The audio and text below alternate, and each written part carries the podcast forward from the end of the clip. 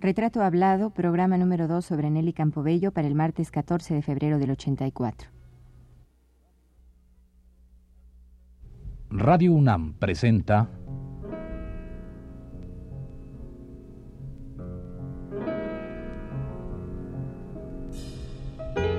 Retrato Hablado.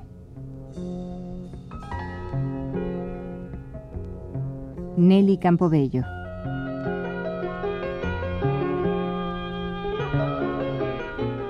Un reportaje a cargo de Elvira García.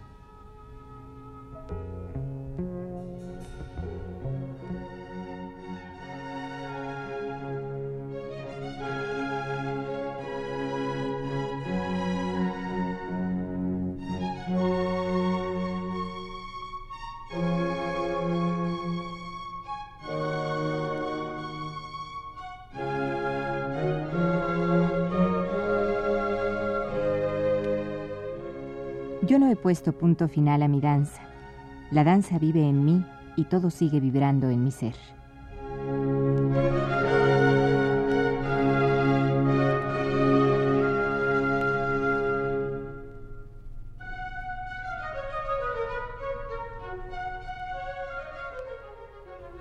Así afirmó rotunda hace algunos años la maestra Nelly Campobello, cuando alguien le preguntó si había abandonado el mundo de la danza.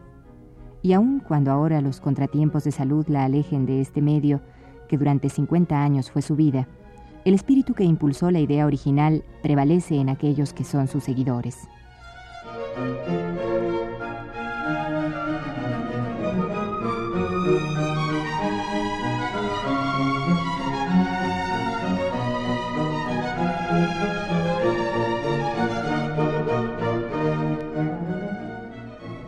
Los libros que hablan sobre la danza mexicana tienen un pasaje dedicado a las hermanas Gloria y Nelly Campobello. Los críticos, algunos más que otros, han sido justos en reconocer la labor de las Campobello como punto de partida del movimiento dancístico nacional. Uno de estos ensayistas ha sido Raúl Flores Guerrero, quien en su libro La danza en México ha dicho.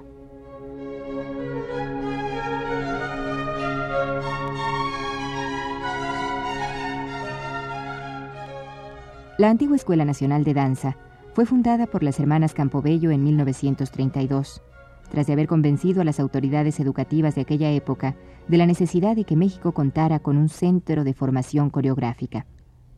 Habría transcurrido poco más de un año de la fundación de la escuela, cuando sus rectores pudieron ya presentar en noviembre de 1934 y en el Teatro Hidalgo algunos ejercicios coreográficos de índole pedagógica, que fueron muy bien acogidos. En aquella coyuntura se presentaron varios ballets de ambiente mexicano, tales como Bailes Itzmeños, La Danza de las Malinches, La Virgen de las Fieras y otros. Años más tarde, y bajo el impulso inicial que hizo nacer la Escuela Nacional de Danza, las hermanas Campobello estaban fundando el Ballet de la Ciudad de México. Esto sucedió alrededor del año 1942. El consejo directivo de esta asociación civil estaba integrado por don Martín Luis Guzmán como presidente, Gloria Campobello como secretaria, Nelly Campobello tesorera y José Clemente Orozco como vocal.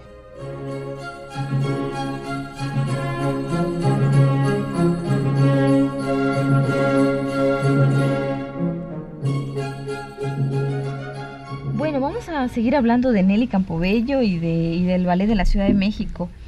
Ustedes eh, seguramente tendrán ahí en su documentación cómo se inicia el, ya no la academia, sino el ballet de la Ciudad de México. Bueno, sí, eh, siempre se pensó, según sé, que el ballet estuviera formado exclusivamente de jóvenes mexicanos. La señorita Nelly siempre ha tenido un pensamiento referente a la danza y a la mujer mexicana. La señorita se refiere a esto. Dice que la mujer mexicana o la bailarina difícilmente tiene las medidas que dictan los cánones de la danza. Entonces dice, si a la joven mexicana le falta medidas, no le falta capacidad. Entonces puede ser maestra. Fue una de las cosas que le hicieron fundar la Escuela Nacional de Danza. Cuando se hizo la compañía del Ballet de la Ciudad de México, la señorita Nelly quiso que fuera por lo menos casi el 100% de bailarines mexicanos y que tuvieran la oportunidad pues de hacer baile y de que vieran los extranjeros que también los mexicanos podían hacerlo. Entonces ellos formaron el Ballet de la Ciudad de México con Martín Luis Guzmán como presidente, eh, José Clemente Orozco como vocal, en Gloria Campobello como secretaria y la señorita Nelly como directora general y tesorera. fue formado por, como te digo, por bailarines mexicanos. Posteriormente a eso, claro, escenógrafos tuvo, aparte Clemente Orozco, Antonio Ruiz, Julio Castellanos, Carlos Mérida y Montenegro. pues tenían una, tenían una lista sensacional. No, y de aquella época, imagínate. Una relación muy estrecha con pintores y creadores bastante, mexicanos, ¿no? Bastante. Pues es el acervo realmente ahorita que se cuenta, ¿no? Y realmente Nelly Campobello es una persona que está vigente, porque si tú no lo has constatado en su vigencia, es eh, que sus nombramientos son por decreto.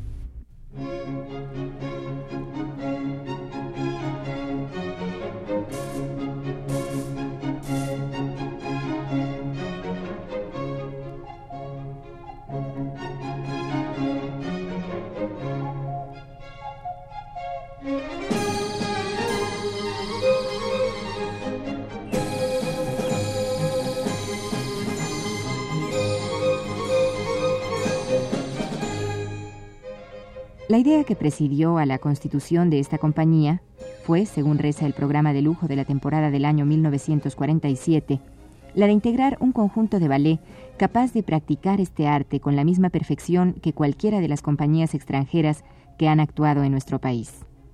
Al parecer, el éxito alcanzado hizo posible que la tercera temporada de este ballet de la Ciudad de México se hiciera con el concurso del Ballet Markova Dolin, de prestigio mundial en aquella época.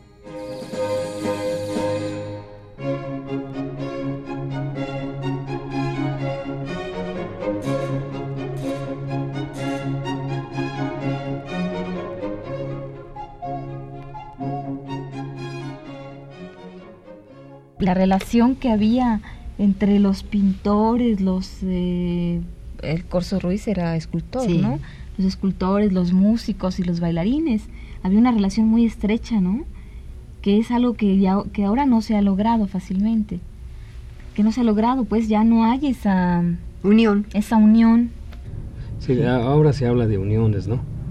Pero en un momento dado, difícilmente se redondea esa frase, ¿no? Claro. Eh, es ir a hacerse un hecho.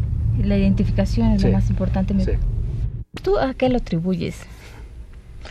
Hombre, casi casi me está haciendo la pregunta aquella que decían. Eh, son muchas cosas las que entran en juego y en realidad creo que al oyente de radio, una universidad que debe ser tan selecto, no creo que eh, ni lo ignore ni lo quiera este, saber. Pues no creas, a lo mejor si lo quiere saber, a lo mejor hasta lo ignora. Porque pues eh, realmente hablando con gente que, que vivió la etapa que vivió Nelly Campobello o una etapa más adelante, como Ana Zócolo o Goldín, y, o incluso la misma, no sé, gente muy, muy digamos, muy actual, pues sí, sí lamentan mucho esa falta de, de solidaridad, de identificación de los otros artistas con, con el movimiento de danza, ¿no? Y pues este sí habría que saber por qué, ¿no? ¿Por qué no se da? Cada quien anda desperdigado por su, por su lado. Estás dando la, la, respuesta. Mira, yo lo atribuyo a esto. Cuando se formó el Ballet de la Ciudad de México, como era una cosa nueva, todos querían hacer algo grande. Y lo consiguieron. Porque dentro de ese núcleo tan variado, ¿verdad? Y tantas mentes, eh, tan, de tan diferente pensamiento, pero que en eso sí coincidían. Además, eh, yo te voy a decir, nosotros tenemos, o al menos así nos los inculcaron, cuando yo estudié con la señorita Gloria, paz descanse, eh, que debía, la danza es como un sacerdocio, una responsabilidad increíble. Si tú eres responsable y tomas la danza en serio como debe ser, lógico es que sigas ese lineamiento te tiene que llegar tu momento oportuno pues para ir descollando. Pero si a las primeras de cambio vas a empezar con lo que nunca falta, la envidia, y que porque hizo más que yo, y que yo voy a hacer más que ella, entonces eso va, va minando esa compañía. ¿Por qué? Porque se van abriendo y van, y van haciendo una serie de intrigas y de envidias que van apartando lo que verdaderamente se trata de, de hacer. Entonces, si tú sigues ese lineamiento y tratas de que haya esa unión siempre y el, el, ir acorde con los profesores, con lo que te dictan, hasta con el vestuario, porque también eso tiene mucho que ver, tiene que salir bien. Si no te parece una cosa, pues mejor no la sigues. O se es así o no se es. Sobre todo en una cosa tan difícil como es el arte y para mí la danza.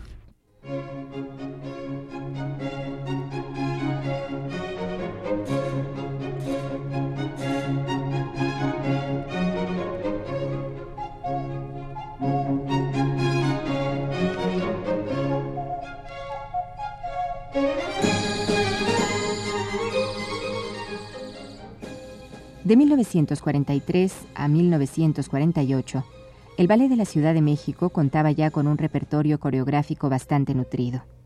Se bailaban las obras clásicas del ballet como Las Sílfides, La siesta de un fauno, El sombrero de tres picos, El lago de los cisnes, entre otras. Pero además, paralelamente, se creaban obras con un marcado carácter nacional, la gran mayoría de ellas coreografiadas por Nelly Campobello, como fueron Feria, Fuensanta, Presencia y Obertura Republicana, entre otras.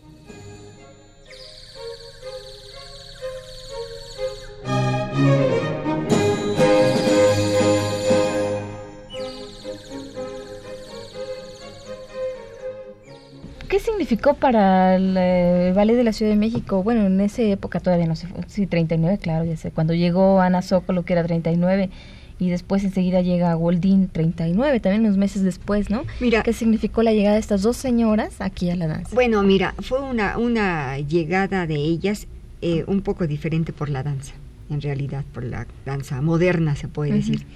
El ballet, cuando estuvo, eso le tocó prácticamente a la escuela. Sí. Porque el ballet se formó en 42 y su primer temporada fue en 43.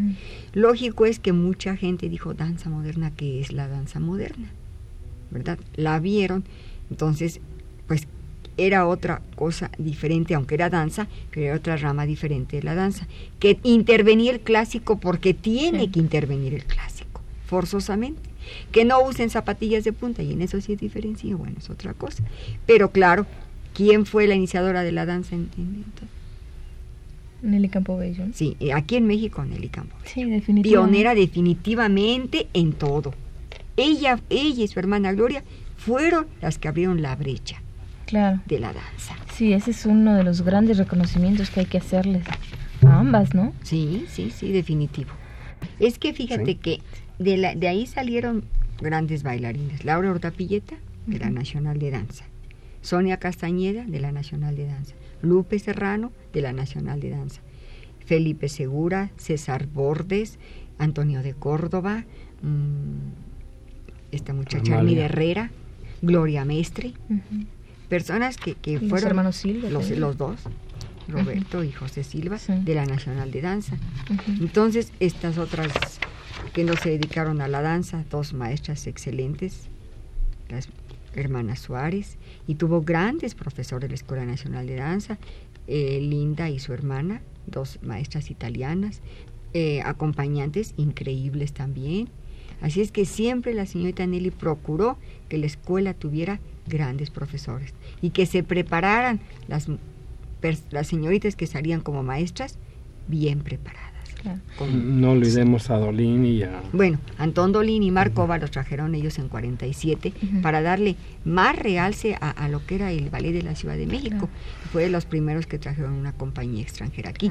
Y, Dolín se quedó maravillado de, los, de lo que se pudo hacer con los bailarines mexicanos, el aportamiento que hizo la señorita Nelly, las escenografías.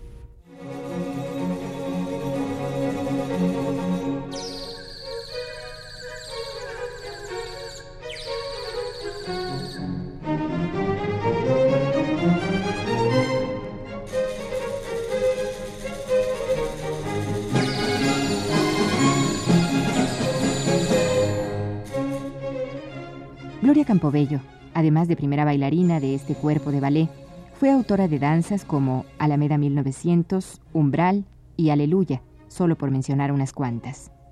Es importante destacar la identificación y unión de los artistas plásticos de esa época en la creación de escenografías y vestuario para las obras del Ballet de la Ciudad de México, así como la participación de músicos y literatos.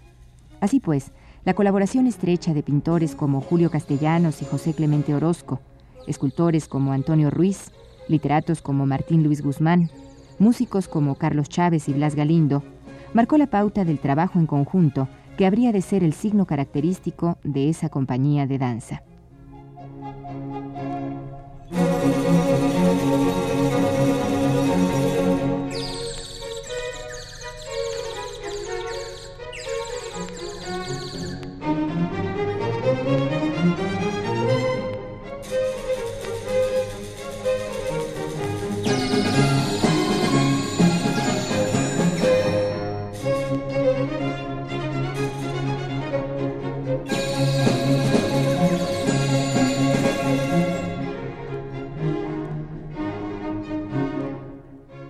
Tenía una pregunta por ahí acerca de, si los bailarines mexicanos estaban capacitados en esa época para dar el giro de la danza clásica a la contemporánea cuando llega la Zócolo y la y, y Goldín y todo Fíjate que sí.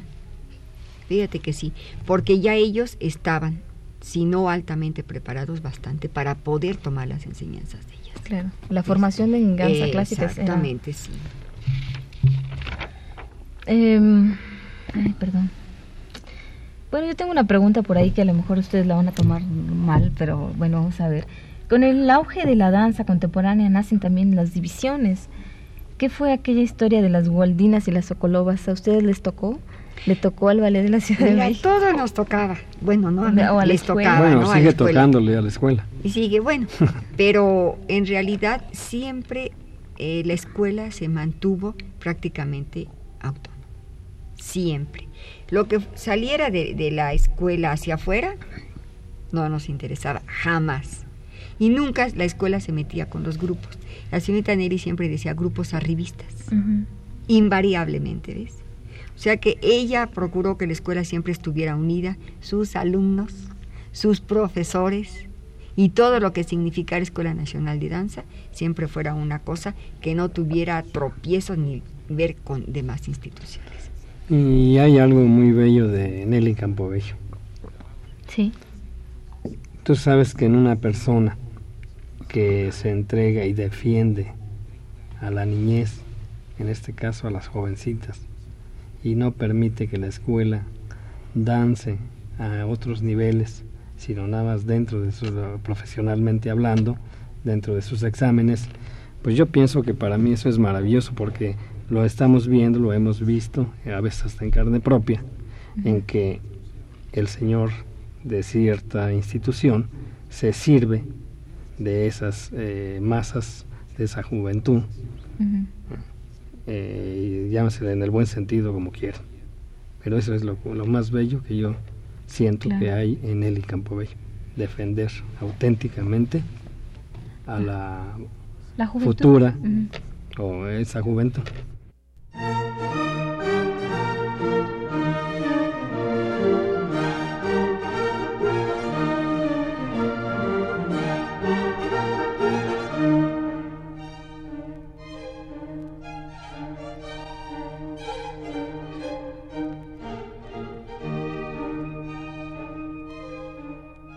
Esta fue la segunda parte de la serie dedicada a Nelly Campobello, pionera de la danza en México. Le invitamos a escuchar la tercera el próximo martes a las 21.15 horas. Gracias por su atención.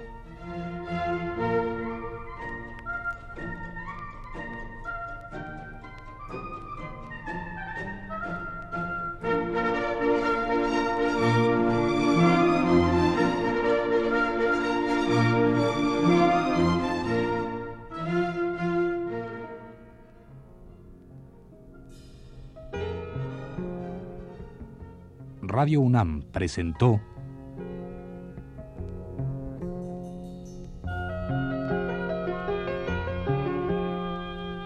Retrato Hablado. Nelly Campobello.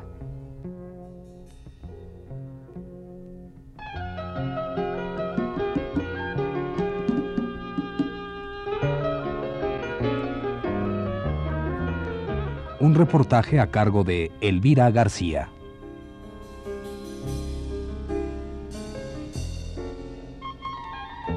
Realización técnica de Abelardo Aguirre y Pedro Bermúdez, en la voz de Yuriria Contreras.